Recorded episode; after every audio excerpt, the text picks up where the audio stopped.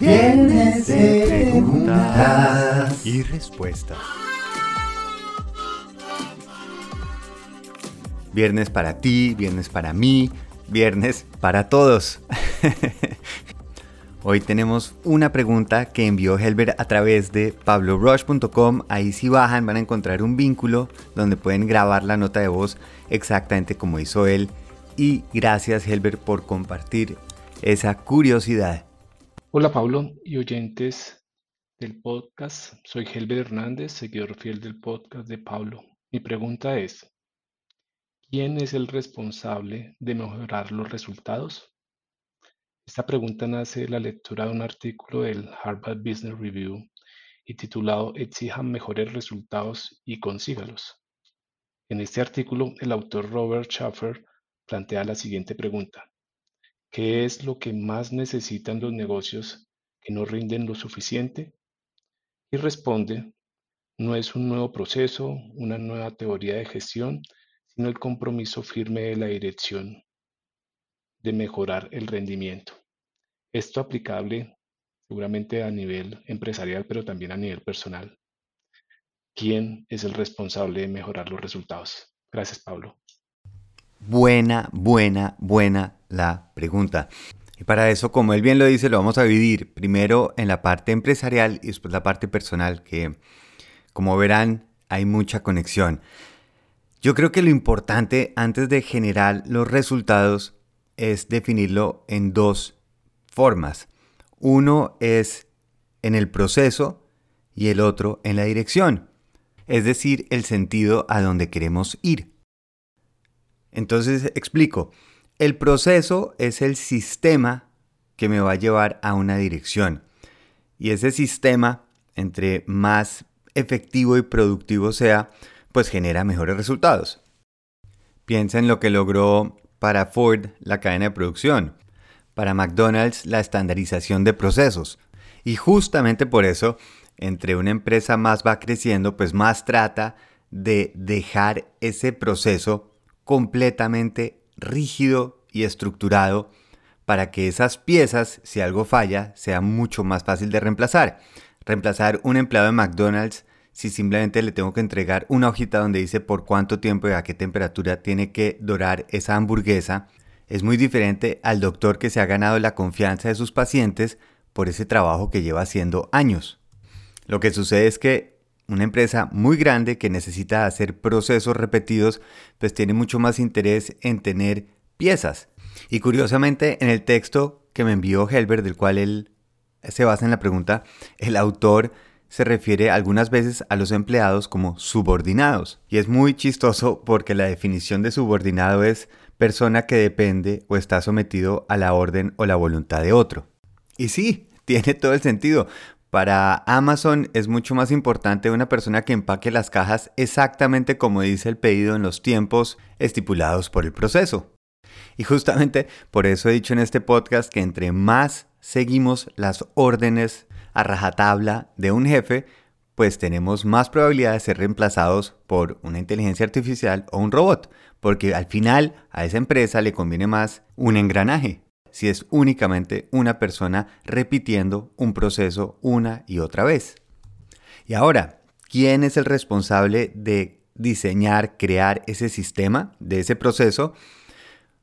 En el pasado se basaba mucho en una figura piramidal donde las juntas directivas, altos directivos, le informaban a los demás cómo deben hacerse las cosas. En mi experiencia, ha funcionado mejor cuando hacemos partícipes a ciertas personas del equipo que van a tener que trabajar ese proceso, ese sistema, porque pueden tener un conocimiento que yo ni siquiera sé que me hace falta. Un ejemplo súper básico, si alguien va a construir una casa de guadua, el arquitecto le va a decir cuántos metros de guadua necesita, pero es la persona que va a cortarla que se da cuenta que es mejor en ciertos momentos de menguante de luna porque la guadua tiene menos agua, porque en ese momento deja que el agua sale, entonces seca mejor y se tuerce menos. Y gracias a la observación de esta persona mejora un sistema. Pero solo lo puede compartir si está participando en ese desarrollo. Si se le da una voz, no es simplemente una persona que sigue mi voluntad. Por eso yo soy fan número uno de escoger a las personas del equipo a las que voy a invitar a generar ese sistema, porque cada persona tiene un conocimiento distinto. Y además, cuando participan, se hacen responsables de hacer que ese proceso funcione, porque lo representa, porque son parte de ese proceso. Y finalmente, tener la capacidad de decidir cuál es el nivel mínimo de calidad para poder entregar ese producto y servicio y por supuesto, cómo puedo estar mejorándolo. Depende de mi empresa, me tengo que enfocar si estoy haciendo una cadena de producción o si estoy haciendo un proceso para mejorar la comunicación.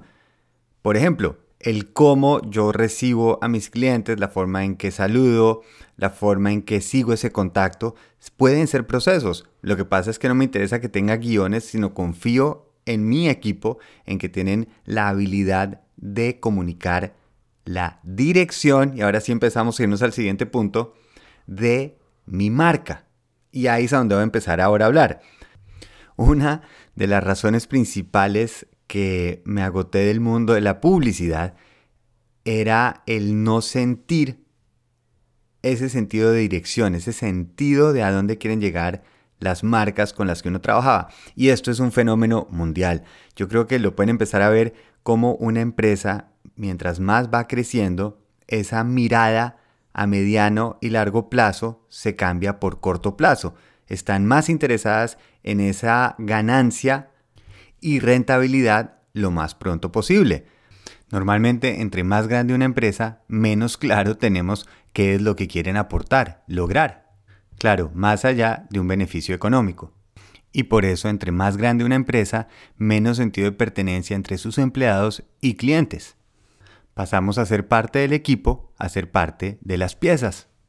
Y justamente por eso es que estamos ahora en la situación que estamos, donde la gente se está cansando de trabajar sin tener un sentido de más allá de pagar el colegio, pagar la comida, pagar el arriendo.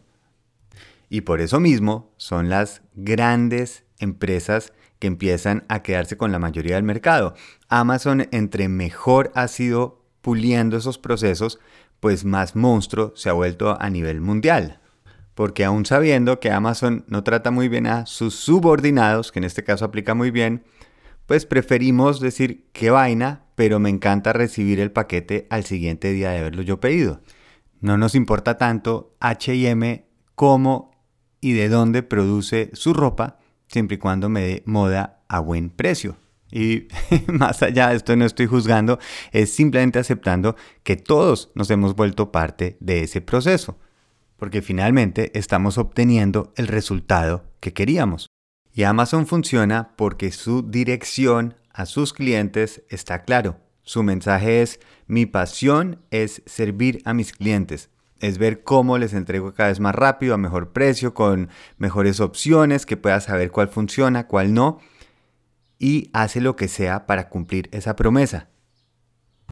Por eso la gente sigue comprando cada vez más en Amazon y cada vez más empleados son reemplazados por robots. Hay un proceso en una dirección. La pregunta es, esa dirección en unos años más adelante, ¿a dónde nos va a llevar? Porque en el momento en que esa dirección se define más por accionistas e inversionistas, se pierde esa visión a largo plazo. Pero ¿para qué me pone a caminar tan lejos si yo lo único que quiero es esto ya? Se cambia la dirección por resultado. Fíjense por ejemplo lo que le está pasando a OpenAI, la famosa compañía que creó el chat GPT, el producto de mayor crecimiento de la historia de la humanidad. Empezó hace años diciendo que iban a ser una empresa donde el código era abierto para desarrollar la inteligencia artificial, para que fuera para el beneficio de la humanidad. Hoy en día, por lo que ha entrado Microsoft y una cantidad de personas y se ve la empresa gigantesca que va a ser, ya no están compartiendo código y están más enfocados en cómo se vuelven más rentables. Hay empresas que han mantenido su dirección. Por ejemplo, Yvonne Chinard con Patagonia puso un proceso de la forma del algodón y materiales que utiliza y a quién beneficia esa dirección a la que va, que es salvar el mundo, y ha sido constante y coherente. Y hay muchas más empresas como estas que manteniendo una visión más allá del retorno lo más pronto posible han sido muy exitosas. Ahora, después de todo esto, voy a llegar al, al meollo de la pregunta. ¿Quién es el responsable de generar los resultados? Debería ser esa junta, debería ser esos accionistas, debería ser un grupo de ingenieros, debería ser los empleados y ese equipo, el gerente. Y aquí es donde está el tema complicado, porque si yo a cada persona de las que hacen partícipes en esa empresa les preguntara qué resultado quieren, lo más seguro es que cada uno tiene direcciones diferentes. Independientemente del empleado qué tan contento esté con la empresa, si yo le digo qué resultado quisiera, seguramente va a decir quisiera tener asegurada mi vivienda, la educación y salud de mi familia. De pronto, si subimos un poquito más en esa escala de personas que ya tienen más eh, seguridad financiera y le digo qué resultado quisiera, puede decir quisiera tener un poquito más de estatus, quisiera ser más reconocido, lograr algo mejor. Y si sigo subiendo a esa parte de accionistas e inversionistas dirían, yo quiero el retorno a mi inversión y mis ganancias lo más pronto posible. Mientras cada persona de ese barco vaya remando en una dirección distinta, el proceso no va a tener mucho sentido. Y para complicar más la ecuación, normalmente lo que nosotros queremos no es realmente lo que queremos. Resulta que el resultado no era lo que me esperaba. Y para que me entiendan, piensen la cantidad de cosas que buscamos, que una vez las tenemos, decimos no, no era esto y continuamos buscando más. No, no era este el trabajo que quería hacer, no era esta la carrera que quería estudiar, no, este carro ya no me parece tan bonito, esta casa ya no me parece que está tan bien decorada, esta pareja no me está pareciendo tan especial, este cuerpo mío ya no me está gustando tanto. Y sí, es más fácil conseguir un resultado nuevo que en vez de simplemente parar y decir qué es realmente a la dirección a la que quiero ir. No es que tanto quiero tener, sino que quiero sentir. No es que me van a dar, sino que quiero aportar. Lo que pasa es que no somos buenos como raza humana en pensar a mediano y largo plazo, desafortunadamente. Cada vez más nos enfocamos en el ahora que necesito ya y se nos confunde el resultado con la dirección. Porque la dirección es una decisión de un sentido, no el llegar a un destino. Por eso soy escojo muy bien en decir que es una dirección y no un destino, porque cuando yo estoy diciendo a las personas vamos a llegar a este destino específico, están esperando a llegar, en vez de estar participando en. Por eso es una dirección. Vamos a empezar a movernos hacia allá porque queremos ver qué mundo nos espera, porque no sabemos qué mundo hay allá precisamente porque lo vamos a crear juntos.